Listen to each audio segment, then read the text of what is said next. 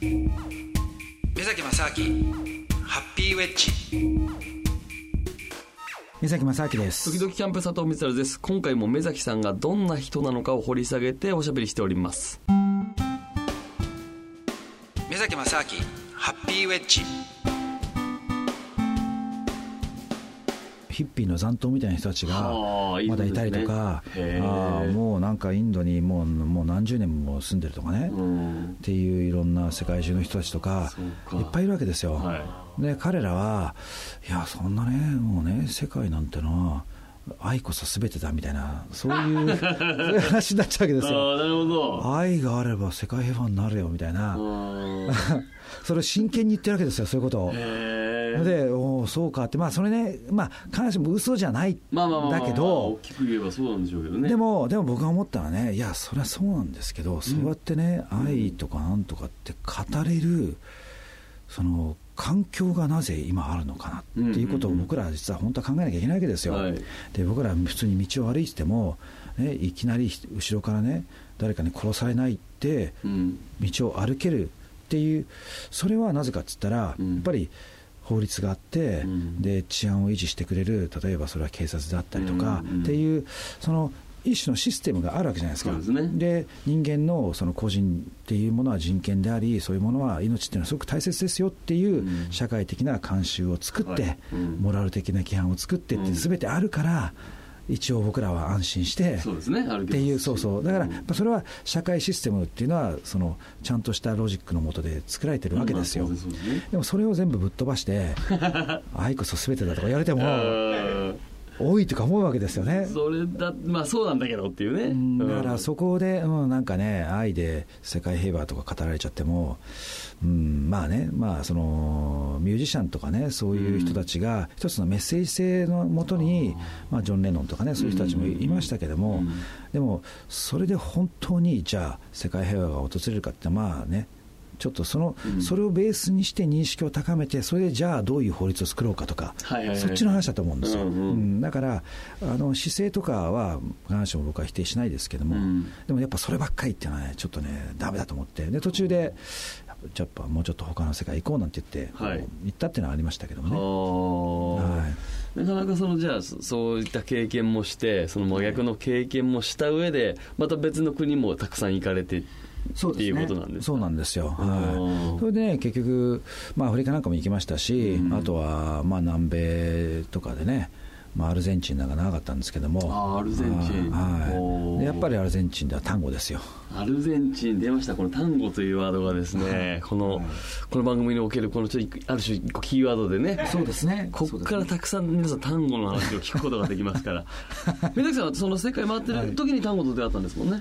そうですね。アルゼンチンに行った時に、はい。はい。あのーまあ、たまたまこれもね僕いろんな国に行ったら大体その国でのその、まあ、要するに聞いたことあるようなうん。ものを習ったりとか、あーやるんですけどだからアルゼンチンに行った時もたまたまねやっぱアルゼンチンって言ったらなんとなくアルゼンチン単語だろうっていう。まあまあいいイメージ。いやそうですよ、はい。でまあ、スペイン語はあの中南米はやっぱりスペイン語はできないとなかなか旅難しいんで、一番一番最初にやっぱりスペイン語を学ぼう学んでからちょっといろんな旅をしようと思ってね、はい。でそれでアルゼンチンでスペイン語を勉強してたんですよ、うん。でそれと同時にでもスペイン語やってるんだったら、まあ、ついでに単語もやるかみたいな、まあ、本当に最初は軽い気持ちだったんですけどね、はい。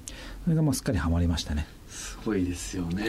今目崎さんは世界各国いろいろあのーお仕事とかで見かれますけど、はい。普通にこう道場破り的に行きますもんね。この単語の道場に。道場なんですか練習場レッスン場というか、ん別に破りに行くわけじゃないですけどね。楽しみにね。あそうそうそうです。だからこれはコミュニ単語コミュニティがあるわけですよ世界中に各所にあるんですよね、そうそうもう世界の大都市だったら大体あるんですよ。単語好きが。単語を踊ってる人たちが、はい。でまあ多分ね一般の方その一般的にねその単語っていうとおそらくその小的な、うんあのすごいあのなんていうんですかねあの人をこう男性が女性を持ち上げてひっくり返したりとか、持ち上げたりとか、すごくそのアクロバティックなアグレッシブなダンスっていうねイメージがあるかもしれないんですけど、はい。それはねあくまでそのアルゼンチン単語のそのサロン単語って言われるものを、えーまあ、それを知らない人たちに見せるためにいろんな動きを大きくこう誇張して動かしたりややったもののが小単語なんですよね。なるほど、うん、だからでそれはある程度シナリオが決まってやってるんですけども、うんでもそれのベースになってるものっていうのはあのー全部ね、えー即興なんですよ。もうその場でどう動くかとかも決めて、そうですね。そのその瞬間にその音楽を聴いてでその音楽を自分がどう感じるかっていう。でそのだその音楽を聴いた男性が女性に、えーその感情の代わりにうん。ステップで伝えるんですよね。はあ。はい。ステップで伝えるんですね、はい、ステップというかそうですね。その動きを動きを伝えてうんでそれを相手がまた返して2人でその一つの、まあ、いわゆる音楽の一部を、まあ、体を使って奏でていくっていうようなあのはものなんですよね。あなるほど。その辺のやっぱ単語との出会いもその目崎さんの幸福論というか、その幸せっていうものについての考え方にだいぶ影響はあったんですか？そうですね。もうねだから僕にとっては一種のねまあこれこそ集大成的な部分もある気がするんですけども、うん。でまあなぜかっていうとあのやっぱり幸福をっていうことを考えたときに、これね、まああのやっぱり幸せっていうと、とにかく、いや、幸せの定義って何なんだみたいな話になってくるわけですよ。うん。はい。でも、これやっぱり、究極的には、あの個人がそれを主観で感じるしかないんですよね。うん。つまりそれ以外のものを幸福ってまあ呼ぶべきだじゃないと思うし、うん。あとは本人がその幸せだと思っていても、うん他の人がいやそれは幸せじゃないじゃないとか言ったところでね、うん。いやそれは違うだろうってあるわけじゃないですか、うん。で逆に言うとそうあの条件としてはすごい一般的に言われてるこれは幸せだろうっていうねうん。わかんないですけどなんかお金があって地位があってなんとかでとか全てを揃えていると、うん。でもその本人がすごい不幸に感じてたとしたら全然幸せを感じなかったとしたらそれは幸せじゃないじゃないですか。うん。それはありますね。だから結局はその主観でしかない話なんですけども、でもでもその主観っていったところでじゃあ人間が感じる感情の起伏だったりとか、うん。その振れ幅っていうのは実は世界ですねどんなそんなに変わんないわけですよ。うん。人類共通の、ねものがあって、うん。でそれをじゃあそうは言ってもねその感情の振れ幅は同じようなものがあったとしても何に対してその人がそういう感情を金銭に触れたりとかいい気持ちになったりとか感じるかってこれは違うわけですよ。これ100人いたら 100, もう 100, 100通り以上のものがあるわけですよね、はい。